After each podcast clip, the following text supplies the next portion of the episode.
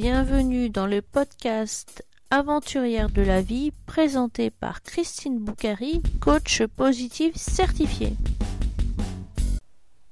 Pour ce deuxième épisode du podcast Aventurière de la vie, je vous emmène au Portugal à la rencontre de Paula. Tout au long de cet épisode, Paula va nous raconter pourquoi elle a quitté la France où elle a vécu 47 ans pour s'installer au Portugal près de Lisbonne. Bonjour Paula. Bonjour. Comment vas-tu? Je vais bien, vu les circonstances avec le Covid? on fait aller, on va dire. Allez, on va dire, on fait aller. Peux-tu te présenter, s'il te plaît? Donc, je m'appelle donc Paula, je suis née au Portugal, partie en France euh, âgée de 15 jours. Donc, j'ai eu 47 ans euh, de vie euh, à Paris. Voilà, et depuis deux ans, un peu plus de deux ans, je suis là au Portugal. D'accord. Et donc, peux-tu nous expliquer un petit peu quel est ce projet que tu mènes aujourd'hui, je crois depuis deux ans au Portugal? Alors, ce projet, c'était d'ouvrir, euh, de faire un mélange entre chambre d'hôte et hôtel particulier. Mais en, réalité, je voulais euh, créer quelque chose ni trop grand ni trop petit pour pouvoir accueillir les, les gens et, les, les, bichonner, euh, c'est-à-dire les bichonner, pouvoir apporter aux gens un, coin de bonheur, de paix, tranquillité, enfin, vendre du bonheur, quoi. C'est un peu ça. Et, euh, mais à ma façon, euh, en gardant euh, un peu le côté portugais traditionnel et le, le, côté moderne de Paris avec bah, le, comment dire, la qualité qui va avec aussi. Quoi. Voilà. Peux-tu nous expliquer où est-ce que tu es au Portugal? Fais-nous rêver. Alors nous, sommes, alors, euh, nous sommes au centre-ouest du Portugal, donc on est à 55 minutes de Lisbonne, ni trop près de la capitale, ni trop loin, parce qu'on est euh, géographiquement bien situé, parce qu'on n'est euh, pas loin de hum, Nazaré, Peniche, Caldas da Rainha, Obidos. Donc on parle de plages, de villes médiévales, de vallées, de forêts, de bons vins et de beaucoup de vergers et surtout la, la poire rocha. Rocha qui est vendu euh, dans tout le monde entier. Au niveau des vins, ce sont de très grands vins euh, qui sont vendus dans le monde entier, un peu moins connus en France, mais très, très appréciés de tout ce qui est américain, chinois, etc. et, euh, et comment dire, enfin, c'est un. Le, centre du Portugal a, a, droit à un climat qui est, on va dire, un peu microclimat, parce qu'on est entre les mers et les plages, et les montagnes. Donc, euh, c'est toujours c'est chaud sans être trop chaud. C'est comment dire? C'est chaud toute l'année. On a une bonne euh, luminosité. On a euh, comment dire? On n'a pas de neige en général. Et les, les, les, températures les plus basses en journée, c'est 5, 6 vraiment et très peu de temps. L'hiver est très court. Voilà. Dans le nord, il neige. Euh, en général, il fait très froid et dans le sud, en général, on, a, on a froid aussi. C'est un peu ça. Et donc, ton, ta maison d'hôte, elle euh, peut accueillir combien de personnes? J'ai euh, cinq belles chambres, tout confort. c'est des chambres de 16 mètres, avec télé, wifi, chauffage. et donc, on peut accueillir 10 personnes dans, dans mes cinq chambres. Donc, cinq couples. D'accord. Et donc, qu'est-ce qui t'a amené à quitter ta, vie parisienne pour euh, te réinstaller au Portugal, même si effectivement tu nous disais que tu avais quitté le Portugal, tu avais 15 jours. Donc, euh, les ancrages. Alors, sur ça, mais voilà. Vraiment l'endroit où tu avais l'habitude d'habiter. Alors, je suis née à Aveiro, en vérité. Donc, c'est un peu plus haut. C'est à deux heures d'ici. Euh, j'ai coutume à dire que euh, lorsqu'on m'a emmenée en France, je n'ai pas choisi puisque j'étais bébé. Euh, et après, à l'âge de 47 ans, on va dire, un peu plus de 47 ans, là, j'ai eu le droit de choisir. des problèmes familiaux, donc, comme ça arrive à tout le monde, hein, un bon et gros divorce, et le décès de, de mon papa ont été pour moi une vraie prise de conscience. Parce que mon père disait euh, j'ai, bon, j'ai fui le Portugal, je suis venue, jusqu'en France pour euh, pouvoir travailler, avoir à manger, etc. J'ai, laissé, j'ai beaucoup travaillé, mais je ne veux pas mourir en France, je veux mourir dans mon pays. Malheureusement, ça n'a pas été le cas. Et euh, ça m'a beaucoup marqué parce qu'il n'est pas décédé comme ça, ça a été très compliqué. voilà. Et euh, j'ai eu le temps, avant de le voir mourir, de réfléchir, de, de voir défiler beaucoup d'images, beaucoup de paroles de mon père. Et, et, voilà, ça a été une prise de conscience en me disant bon, bah, c'est peut-être un signe. Euh, tout le monde part là-bas. Je vois beaucoup de gens partir au Portugal pourquoi pas moi moi, moi qui suis portugaise, pourquoi, pourquoi pas moi? Et voilà, et de fil en aiguille, les choses se sont faites, j'ai pris mes économies, le peu que j'avais, et puis j'ai trouvé cette maison qui allait à peu près dans mon budget, à peu près dans ce que je voulais euh, offrir aux gens, parce que je savais déjà ce que je voulais faire, et je voulais la nature, j'avais besoin de respirer, et je suppose qu'à Paris, enfin moi c'est ce que j'en ai euh, gardé, euh, comme souvenir, on étouffe. On arrive à un moment où on étouffe. On est pris par le stress de la vie. Les gens ne se connaissent presque plus, ne s'aident presque plus. Et il manque ce côté humain que je voulais bah, justement euh, recréer, pas recréer parce qu'on l'a tous en nous, mais je voulais rappeler un petit peu en faisant ce que je fais que ça existe toujours, que des fois, même si on ne se connaît pas, bah, juste en, se parlant, euh, bah, les choses reviennent et on a envie, on est humain, voilà, on a envie d'aimer, d'aider, etc. Et c'est une façon de faire aussi, d'offrir du, du, confort, du bien-être, de savoir recevoir. C'est aussi une, façon de faire. Euh, du moins à notre façon, comme on faisait avant au Portugal. Et, et, et voilà, c'est parti comme ça. Et, et voilà, je suis là. Et donc, quelles difficultés tu as eu, euh, que tu as, quelles difficultés tu as rencontrées pour mettre en place ce, projet? Donc, euh, changer de ah. vie, la vie parisienne à la vie du Portugal et de lancer euh, cette maison de chambre d'hôte.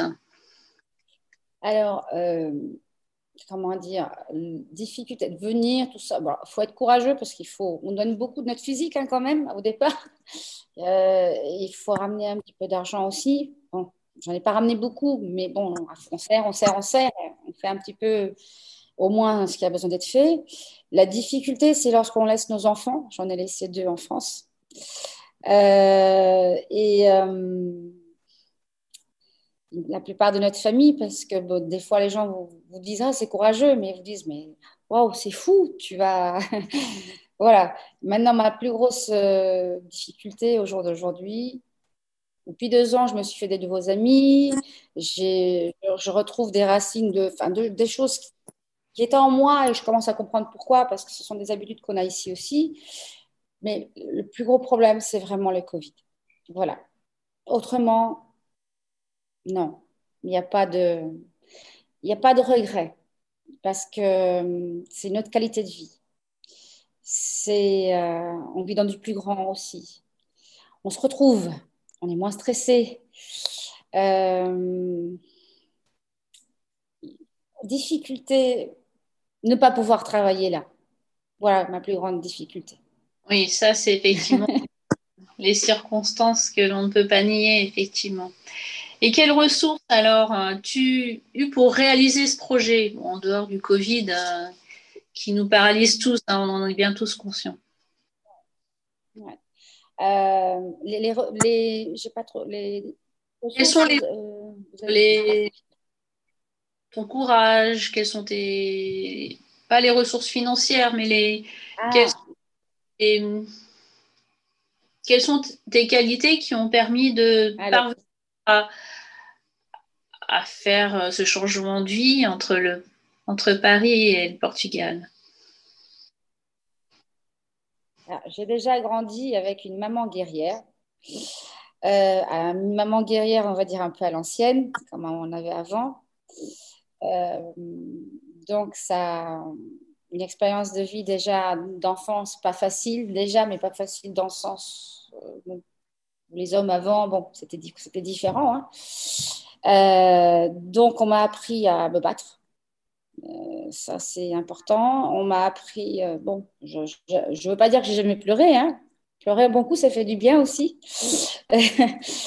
mais croire, croire, croire croire en soi déjà. Euh, je suis, euh, j'ai de la chance, j'ai ramené un vieux petit cheval avec moi aussi. je monte à cheval, je, pratique l'équitation. L'équitation, j'adore les animaux, donc euh, il y a quelque chose qui se transmet, voilà, de, l'animal à, l'humain. Quand on ouvre notre cœur, les portes de notre cœur, c'est magique et ça vous apporte beaucoup d'amour, donc ce qui vous aide. Puis j'ai une de mes filles aussi avec moi, mes enfants aussi, qui sont toujours là pour booster. Mais le regard, mais surtout le, lorsque vous commencez le projet, bon, la publicité sur Internet, votre page, euh, bon, on apprend. Hein. Moi, je suis pas née là-dedans, donc j'ai appris petit à petit certaines choses et j'apprendrai toujours et encore. Euh, mais voir la satisfaction dans les yeux euh, des gens de ce que vous faites et surtout les premiers clients. c'est magique parce que quand ce n'est pas un hôtel. Donc forcément, quand vous recevez, vous servez à manger aux gens, vous vous asseyez avec eux à table, vous parlez avec eux, vous échangez plein de choses. Vous vous rendez compte qu'on est, on, finit par se rendre compte qu'on est tous pareils et on recherche tous, la, même, chose quelque part. Et c'est vraiment réconfortant et ça vous booste d'énergie lorsque vous avez quelqu'un qui vous dit vous êtes dans la bonne voie, ne vous arrêtez pas, continuez, c'est bien ce que vous faites. Et ça, franchement, euh, Bon, j'y déjà eu droit, j'y ai déjà goûté, on va dire. Et ça, ça aide.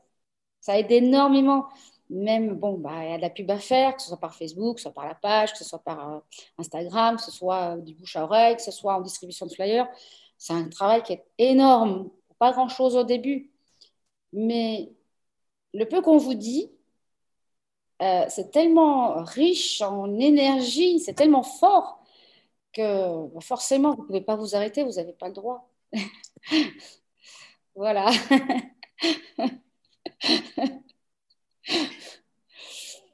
si je voulais me faire une petite semaine au mois de juin ou quelques jours avec euh, mon mari ou bien mes amis, qu'est-ce que tu pourrais nous proposer? Donc, on prendrait l'avion, on atterrirait à Lisbonne et après, on pourrait faire 4-5 jours, soit sur un week-end de 4 jours, soit sur une petite semaine. Qu'est-ce qu'on peut faire euh, chez, toi, chez toi? Moi, je suis un peu. Euh, j'ai toujours été, et je le suis, et serai, je pense, j'ai toujours été multicasquette. Euh, donc, pour les personnes qui atterriraient, donc, donc je récupère donc à l'aéroport sans problème. Les choses organisées sont toujours bien mieux faites. Donc, je récupère à l'aéroport. Euh, ensuite, ce que je propose, effectivement, euh, bah, les repas, euh, moi, je vous les propose ici. en temps normal, il y a de très bons restaurants, il y a tout ce qu'il faut, il n'y a pas de problème. En temps Covid, je vais dire quelque chose que j'ai déjà dit à plusieurs personnes avec qui j'ai de, enfin, j'ai fait des partenariats, etc.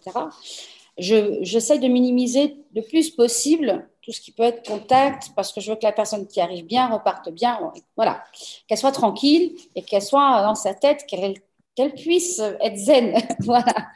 Donc, j'ai un 4x4, je peux transporter une petite famille, pas, pas de souci, j'ai 7 places, donc avec moi ça fait 6 euh, à côté. S'il faut plus, on peut louer un véhicule, il n'y a pas de souci. Ce problème est réglé. Après, moi, ce que je propose en général, c'est euh, des circuits balades, encore une fois, dans le style familial. Pourquoi? Parce que euh, moi, j'adore le Portugal, j'adore beaucoup de pays, mais j'ai pris le temps d'essayer de le connaître moi aussi. Et, j'ai fait des petites recherches pour voir ce qui était proposé sur le marché. Sur le marché, on va vous faire faire quatre ou cinq endroits. Vous allez payer bon, la journée, mais vous allez voir peut-être un quart d'heure, chaque, un quart d'heure, une demi-heure de chaque endroit. Moi, ça, ça ne me plaît pas. Je ne veux pas travailler comme ça. Donc, si je vous propose, par exemple, d'aller visiter Nazareth, on ira donc à Nazareth, on mangera ou sur place ou s'il y a un moyen pique-nique pour l'instant avec ces histoires de Covid, hein, mais il y aura à manger. Euh, on visitera les plages, le fort, le phare, euh, enfin tout ce qu'il y a à visiter, c'est journée Nazareth. Si vous voulez aller à Notre-Dame de Fatima, ça sera journée à Notre-Dame de Fatima. Voilà, euh, donc on peut faire ça, on peut faire tout mal. Moi, en général, j'essaye d'aller jusqu'au max une heure de la maison sur la circonférence, puisqu'on est quand même dans un centre. Alors, on peut faire du Obidos, on peut faire du Caldas, on peut faire. Obidos, vous avez, c'est une ville médiévale. C'est une lagune qui rejoint la mer. C'est des longues balades à pied, si vous aimez ça. Euh, c'est donc beaucoup de plages aux alentours aussi. Caldas, c'est la ville, euh, c'est une ancienne ville thermale aussi. C'est des plages, c'est. Euh, il y, a, y a beaucoup de choses à voir. Mais, mais il faut, comment dire, moi, en tout cas, je suis plus dans, dans, dans cette idée de dire j'emmène à tel endroit, et à tel endroit, la personne va en sortir, elle aura tout vu. On est sur une route des vins, donc il y a aussi la possibilité de faire une journée vin. Euh, je fais aussi de la dégustation euh, à la maison. J'ai un four à bois, donc je fais aussi repas ou pain, si les gens veulent faire, apprendre à faire du pain, par exemple. Et j'ai un partenariat ici à côté avec un, un meunier qui a son propre moulin restauré où il fait de la farine bio sans gluten. Il commence à être bien connu euh, ici de Lisbonne et déjà de certains pays à l'étranger euh, parce qu'il a recréé, euh, comment dire, il a replanté des, anciens céréales qui sont, bon, bah, au jour d'aujourd'hui, bien meilleurs pour la santé. voilà. Et il, fait son petit bout de chemin et là, ça y est, il commence à être connu. Euh, à côté, vous avez aussi, donc on est à 9 km de ce moulin, on est à 9, km, 9 km de la forêt euh, vallonnée, qui est à 666 mètres d'altitude. Nous, déjà, on est déjà un peu en hauteur. Euh, et on est entre vergers, collines, forêts. Il y a plein de chemins de rando aussi. Donc les plages sont à moins d'une demi-heure, mais elles ne sont pas à pied, c'est sûr. Euh, qu'est-ce que je pourrais vous dire d'autre? Si vous voulez aller voir Toumar, vous verrez l'une des plus belles basiliques. Il y a tellement de choses à voir au Portugal que. voilà. En quatre jours ou semaine, voir euh, plein plein de choses et ne pas s'ennuyer. Mon mari euh, me poserait la question il y a des golfs autour de. Oui, à Obidos. À Obidos, vous avez euh, deux grands parcours, euh, dont il y a des concours européens qui s'y déroulent en général. Euh, c'est près de la plage d'El Rey. C'est des grands, c'est énorme. Il y en a même une qui est sur le rebord de la plage, tellement c'est très joli. C'est ah, les Anglais. un bord de plage, d'accord. Ouais. Donc, on n'a plus qu'à réserver chez toi. Comment on peut te retrouver sur Internet? Quel est le nom de, ton, de ta maison d'hôte? Le nom de la maison d'hôte, c'est Terra Luso. Terra parce que j'ai voulu... Euh, c'est pour moi la terre. Voilà, la terre, c'est vivant.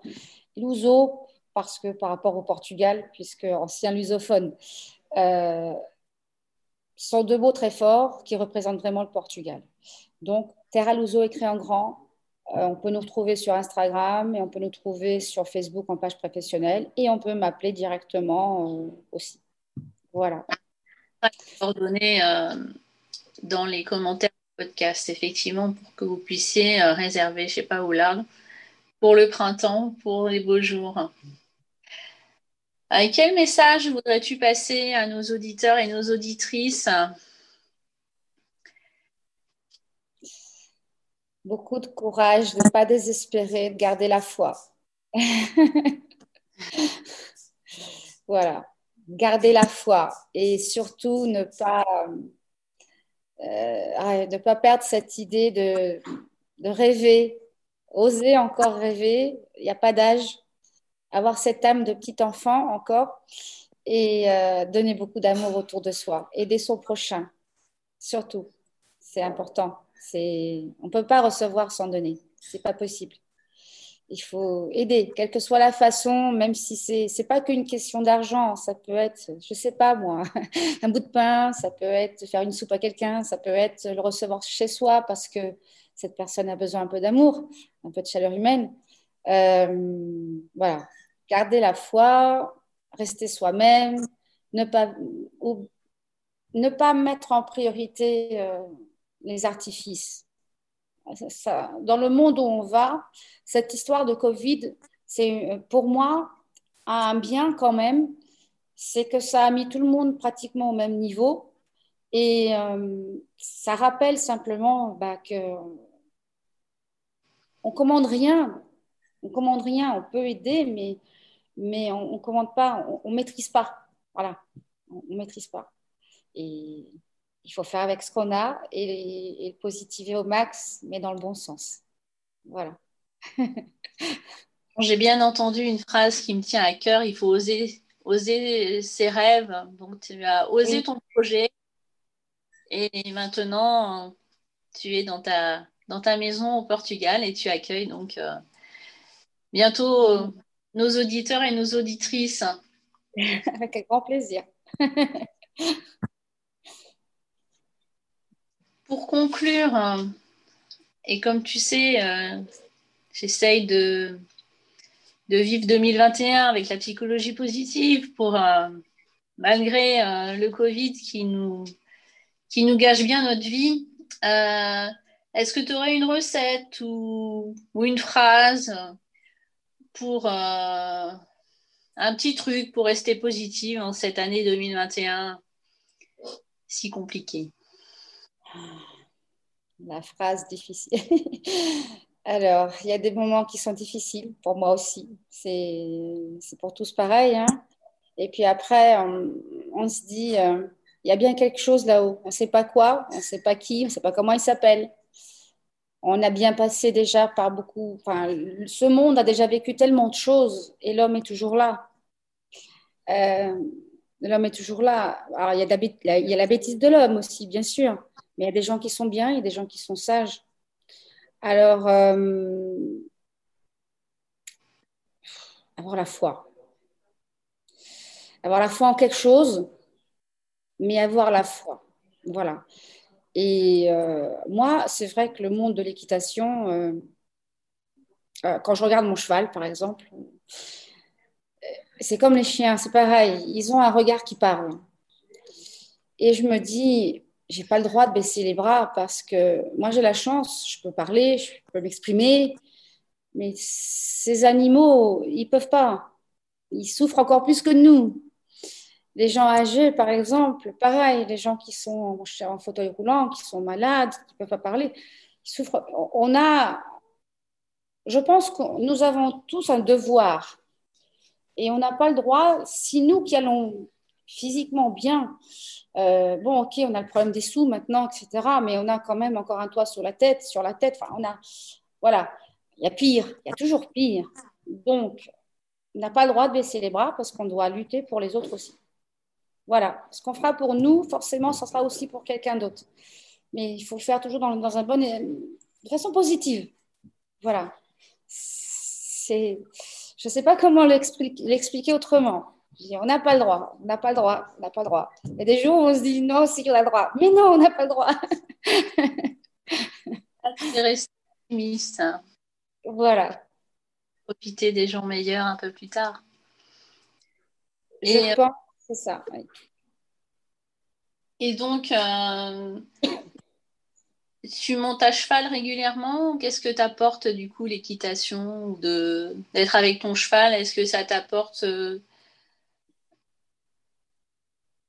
de la quiétude, du réconfort Le cheval, j'ai commencé à monter tardivement dans ma vie. J'ai connu l'équitation tardivement. J'avais plus de 30 ans. Euh, c'est arrivé dans une période difficile de, ma vie. Les chevaux sont des vraies éponges.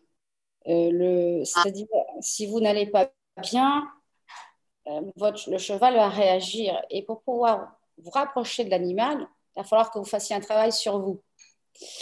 Donc, c'est bêta, on va dire, mais c'est comme ça. Vous devez prendre sur vous et au fur et à mesure que vous faites un pas vers l'animal, vous réglez un problème. Vous en réglez un autre, vous en réglez un autre. Et le jour où vous êtes dessus, vous partez en balade, vous partez en montagne et vous partez toute seule, c'est que vous avez vaincu beaucoup de, beaucoup de batailles déjà en vous-même, en vous-même. Donc c'est une prise de prise de conscience et prise de confiance et, un super euh, un super ami, euh, on va dire coéquipier, je ne sais plus comment on dit ce mot-là, pardon.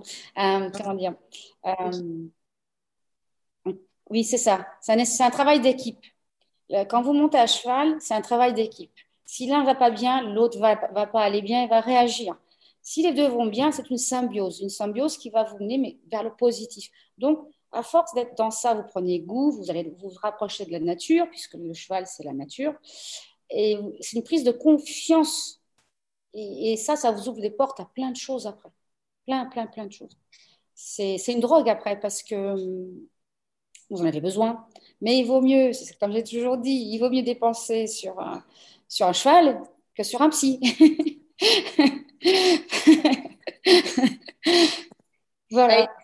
Une sorte de thérapie d'apprivoiser ce cheval, de pouvoir monter dessus? Oui. Tu as pu acquérir de la confiance en toi et puis euh, régler quelques problèmes. Ou, est-ce que c'est un, un, outil de développement personnel pour toi? Oui. Ça a été un peu, ça a été un peu, un peu tout ça, mais c'est bon, c'est valable avec le cheval parce que c'est vrai que le cheval est un animal qui est vraiment pour ça, c'est magique, mais ça peut être aussi valable avec un chien, ça peut être avec tant qu'on a de l'amour pour cet euh, animal et que l'animal vous le rend. Mais c'est vrai que le cheval demande plus parce qu'il faut quand même quand même dire qu'il faut vraiment vouloir euh, s'occuper d'un animal comme un cheval. Il faut le nettoyer, il faut le brosser, il faut y aller tous les jours, il faut le nourrir, il faut enlever le foin sale, il faut, faut le vouloir. Euh, la balade est une récompense. Le travail à pied, parce qu'il y a aussi un travail à pied avec un cheval, est tout ce que vous faites, c'est une récompense, un résultat de votre travail, d'un long travail. Euh, donc, l'animal donne, mais vous, vous avez aussi donné. Donc, c'est un travail, c'est un grand travail d'amour et de confiance. Mm. mais c'est une des thérapies, une des choses qui peuvent, une bouée, une bouée de secours qui, quand les gens sont très stressés, euh, font beaucoup de bien comme la natation, comme euh, courir, comme... mais là, c'est un être vivant. Un mm. être vivant, donc c'est encore un plus. Le cheval t'a apporté une certaine sérénité, une certaine thérapie en tout cas. Dans... Ah, pour moi, c'est euh, c'est pas un ami, c'est comme ça se rapproche du presque d'une âme sœur. Parce que quand on part à, Bon, je dis ça, mais mon cheval, ça fait des années que je l'ai. on n'aboutit pas à ça en deux mois. Mais comment dire euh, Quand on part en balade et qu'on n'est pas bien, il y a des moments où on pleure, il y a des moments où on parle à son cheval. et puis il y a des moments où on a des réels plaisirs, on, part, on trotte, on galope, on rencontre des gens. C'est nature et tout ce qui est nature. Enfin, moi, je pense que je suis une éponge pour ça. Euh, j'ai voulu fuir, je pense, Paris parce que j'en avais assez d'y voir l'hypocrisie. Malheureusement, il y a beaucoup, beaucoup euh, dans les grandes villes, hein, ce n'est pas que Paris. Euh, voir euh, des, personnes âgées où les enfants on les oublient. Ils ont oublié qu'ils ont eu un père, une mère, et, parce qu'ils ont 70 ou 80 ans, bah, ils sont dans une maison de retraite, ils y sont bien. Non, ils n'y sont pas bien. Euh, ils, y sont bien quand ils ont la visite de leurs enfants, ils y sont bien quand euh, téléphone, ils ont leurs enfants tous les jours euh, au minimum. Mais voir des gens mourir seuls, voir. Euh, même l'éducation n'est pas là. Je sais même, il y avait un trop-plein. Pour moi, il y avait un trop-plein de, de non-vrai. Les gens vivent dans l'artificiel. Euh, dans une bulle artificielle. Paris, c'est ça. Et moi, où j'étais avant, j'étais dans les beaux quartiers, en plus, c'était encore pire. Euh, et certaines personnes, parce que sont dans un niveau social, pensent, je ne dis pas toutes, il y a des gens très bien, que la personne qui est en dessous euh, n'est pas aussi bien, ou on peut se permettre de faire ci ou de dire ça. Ça, je... et j'ai toujours eu, pour moi, c'est quelque chose que j'ai eu depuis toute petite parce que ma mère étant une guerrière, a vécu des choses où j'ai vécu avec. Et ça m'a ouvert euh, cette. Euh, ça m'a affiné l'œil, on va dire, et ça m'a appris à dire je n'ai pas plus que moi. on est pareil. On est, on est sorti du même endroit, on repartira sans rien. on n'emmènera pas nous. Donc, euh, d'abord, respect, gentillesse, et puis voilà, et tout le monde peut s'entendre et tout le monde peut s'aimer. Ce n'est pas une question de niveau social, ni de classe, ni rien. On a tous quelque chose à donner à, l'autre. Tous. Ça, c'est. Comment on dit L'amour n'a pas de prix. voilà. je suis un peu directe des fois, je suis désolée. mais, mais voilà. C'est ton, ton parler vrai, ta sincérité qui, qui est ah. intéressante. C'est très, très là-dedans parce que j'ai vu des gens euh, partir. Euh, pendant une période de ma vie, j'ai suivi des personnes âgées et j'ai vu des choses euh, horribles. Pas des propres enfants. C'est mm. l'argent qui prime, l'argent qui prime. Et des gens bien dans la vie et qui ont fini seuls, sans rien. Ouais, leur argent leur fait perdre un peu leur humanité finalement. On en a besoin. Alors, les sous, on en a besoin, c'est vrai, parce que malheureusement, on a payé nos factures, on a tout payé, on a mangé nous-mêmes aussi. Mais euh, à partir d'un certain montant, niveau de vie, je pense que les gens oublient des gens qui sont nés avec, sans pour rien faire malheureusement, mais des gens qui ont commencé de rien et qui finissent avec beaucoup, certains oublient. Et ce qui est dommage, c'est qu'arrivé à un certain moment, ce serait pas mal de penser comme ça. Je vais aider d'autres personnes. Évidemment, on doit faire attention, savoir qui, pas des gens qui sont là pour profiter, mais des gens qui ont besoin. Euh, on a tous dans notre vie des moments où c'est descendu on n'arrive pas à gérer. comme là, l'histoire du Covid, beaucoup de gens, beaucoup de gens, moi-même, hein, je ne vais pas dire l'inverse, qui étaient dans une normalité, on se pose la question de comment, si ça dure, comment demain ils vont manger, comment ils vont payer leur électricité, leur gaz, etc. Ce genre de, de personnes, voilà. Des fois, on voit, il y en a, c'est vrai, on en voit certains heureusement, mon Dieu, mais on voit des choses qui sont quand même graves. Des fois, voilà, quand je suis allée à Paris, bon, pour l'histoire de ma sœur, ça n'a pas changé. On, voit très bien, les classes, la vie est pareille. Voilà. Effectivement.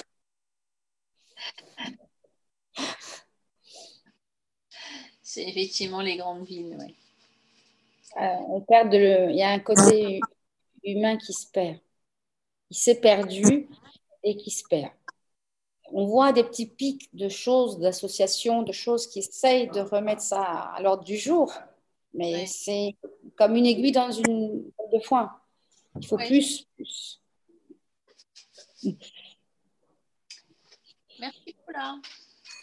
Mais de rien.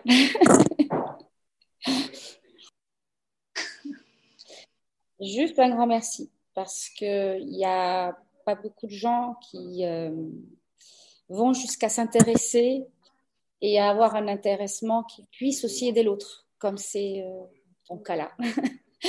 et euh, c'est rare et bah, c'est les petites choses. Les petites choses peuvent faire des grandes choses. Si, si tout le monde faisait ça, le monde irait bien mieux. Voilà, donc un grand, grand merci. Merci Paula de nous avoir fait voyager au Portugal, près de Lisbonne, à Terra Luso. Paola m'a précisé que Luso est un mot ancien qui signifie portugais. Et donc Terra ça veut dire terre des Portugais. Vous trouverez les coordonnées de Paola dans la description du podcast. Merci de vous être engagé dans l'aventure podcastique avec moi N'hésitez pas à me contacter sur les réseaux sociaux, Facebook ou par mail. N'hésitez pas à vous abonner, à partager, à laisser un commentaire sur votre application podcast préférée. Et je vous donne désormais rendez-vous chaque dimanche pour un nouvel épisode des Aventurières de la vie.